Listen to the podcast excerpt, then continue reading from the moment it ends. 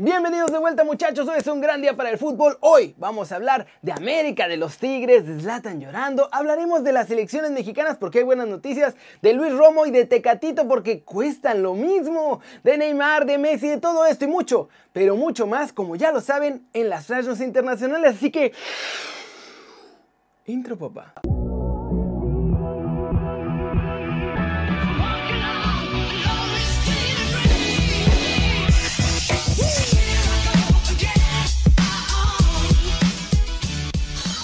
Arranquemos el video con la nota One Fútbol del día. América ya recuperó a Nico Castillo, pero ¿qué creen? Ahora no saben qué hacer con él. Y es que el chileno fue una inversión bastante fuerte. Pagaron 15 millones por él, pero se le ha pasado más tiempo lesionado que jugando.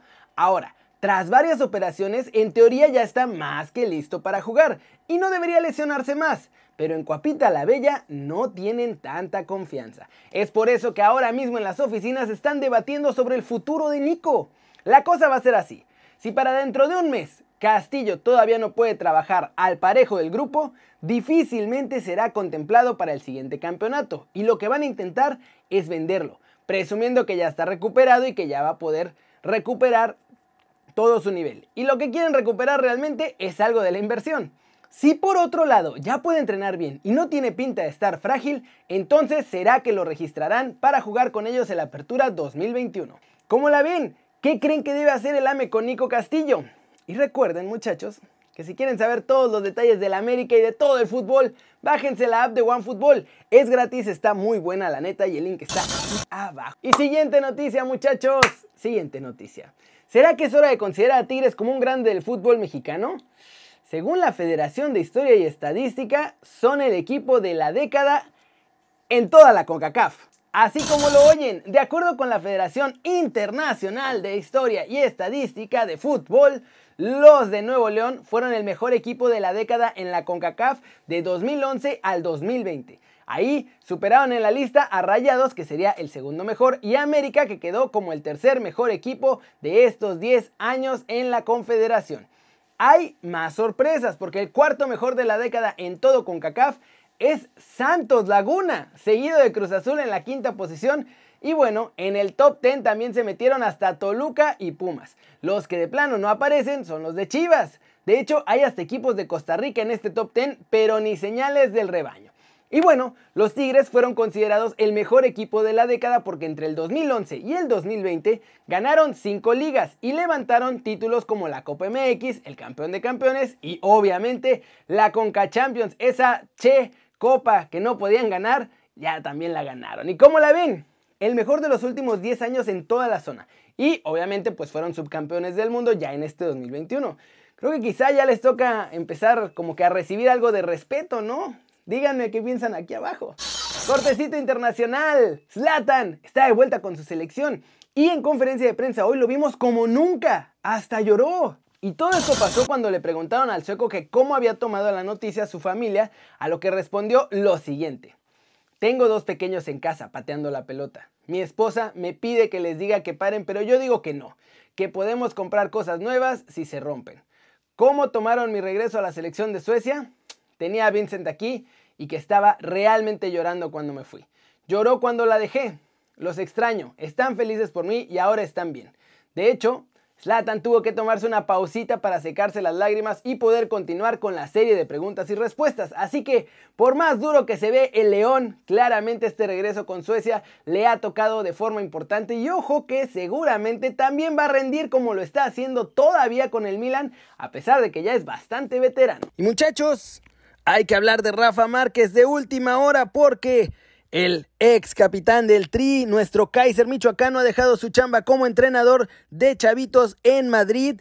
Se ha despedido en un comunicado muy breve en Twitter, deseando todo el éxito del mundo a su ex equipo y agradeciendo todas las atenciones. Y bueno, esto se junta con los rumores que lo ponían en el Barcelona cuando llegara Joan Laporta. Ahora que Joan Laporta es oficialmente presidente del Barça, viene esta renuncia y podríamos verlo en los próximos días llegando de nuevo al Camp Nou pero a dirigir a uno de los equipos juveniles Blaugrana. ¿Les gustaría verlo ahí? Y pasemos con las selecciones mexicanas porque hay información de varias de ellas y buenas noticias en la sub-20.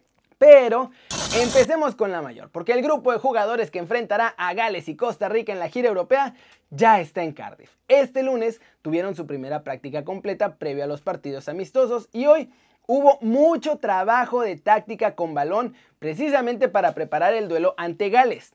En la preolímpica, Sebastián Córdoba es la gran figura que está brillando en la eliminatoria de CONCACAF, muchachos. Nuestro chavo, con sus cuatro goles en el torneo, igualó la marca de un par de leyendas mexicanas, Hugo Sánchez y Cuauhtémoc Blanco, quienes también lograron marcar cuatro goles en sus procesos olímpicos, uno previo a Montreal 76 y el otro previo a Atlanta 1996. Córdoba, de hecho, logra esta cantidad en solo dos partidos, superando así la rapidez para marcar que tuvieron Ugol y Cuau en su momento. Eso sí, los líderes históricos son Marquito Fabián y Alan Pulido, con cinco anotaciones cada uno. Pero con dos partidos seguros que quedan pendientes y la posibilidad de llegar a la final, Córdoba puede tranquilamente ser el nuevo máximo goleador del Tri en un torneo preolímpico. Y finalmente en la sub-20 muchachos arrancó el microciclo con varias figuras mexicanas que están fuera del país. El entrenador Raúl Chabrand ya trabaja en el CAR con 26 chavitos de la sub-20 que están bien, bien concentrados. Entre ellos están Eugenio Pizzuto de Lille, Alejandro Gómez del Boavista, Luca Martínez Dupuy de Rosario Central y también otros de la Liga MX como Santiago Naveda de América y Víctor Guzmán de los Cholos. Además están todos los demás chavitos sub-20. Esta semana el equipo nacional sostendrá dos amistosos ante Guatemala en el CAR. El primero será el viernes 26 y el segundo el lunes 29 de marzo. Así las cosas con nuestras selecciones. Todas trabajando Todas parece que están muy bien y ojalá que se mantenga esta dinámica para hacer una buena gira europea y también para conseguir el boleto a Tokio 2020. Estamos a un partido realmente que es la semifinal.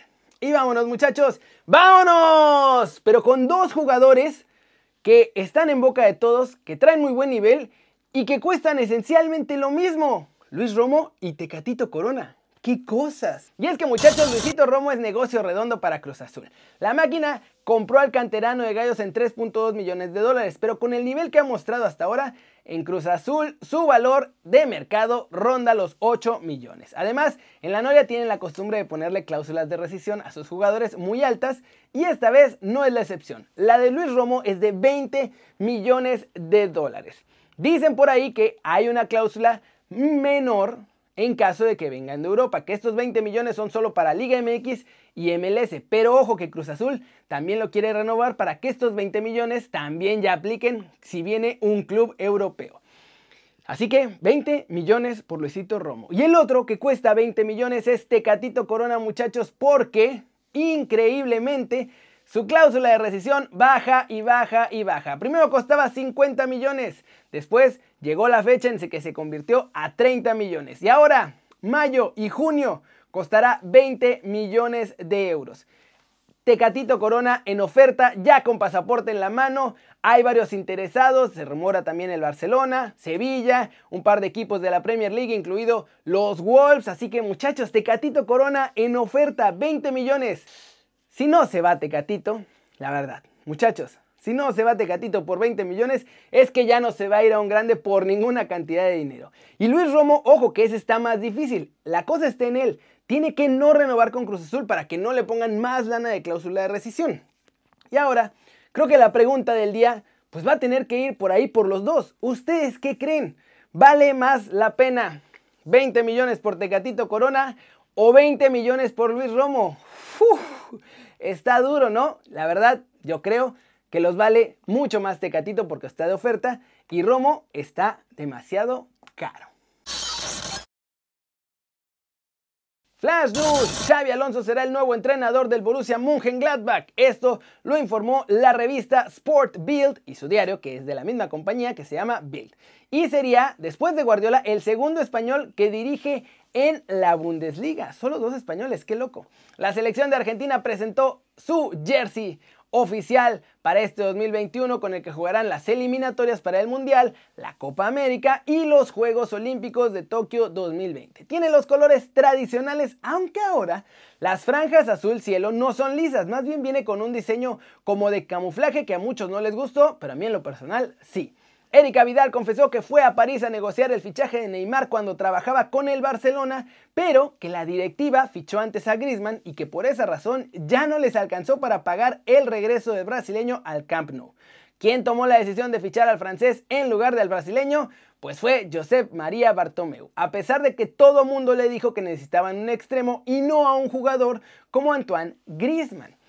Y ya que estamos hablando de Neymar, muchachos, el brasileño está a días de firmar su renovación hasta el 2026. Tendrá una cláusula de rescisión de 250 millones de euros, así que adiós, adiós, adiós a regresar con Barcelona. James Rodríguez confirmó en Twitch, en un directo suyo, que va a regresar para el partido de la Premier League contra el Crystal Palace. Este va a ser el próximo 5 de abril. Bild informa que la selección de Camerún no podrá contar con Chupo Motín en sus próximos compromisos internacionales y todo esto porque la federación se equivocó a la hora de mandar el mail y en lugar de mandarlo al Bayern se lo mandaron a ellos mismos. Ah, no, bueno, pero qué cosa, esto es peor todavía que lo del fax que no llegó, ¿se acuerdan? Increíble eso del fax, pero bueno. Que te mandes el mail a ti mismo debe ser todavía mucho peor, sobre todo en 2021, muchachos. ¿Cómo la ven? Eso es todo por hoy. Muchas, muchas gracias por ver este video. Denle like si les gustó. Métanle un zambombazo durísimo a la manita para arriba si así lo desean. Suscríbanse al canal si no lo han hecho. ¿Qué están esperando? Este va a ser su nuevo canal favorito en YouTube. Denle click a la campanita para que hagan marca personal a los videos que salen diario aquí. Yo soy Kerry, ya se la sándwich muchachos. Siempre me da mucho gusto ver sus caras sonrientes, sanas y bien informadas. Y aquí nos vemos mañana desde la redacción. ¡Ah! Chau, chau.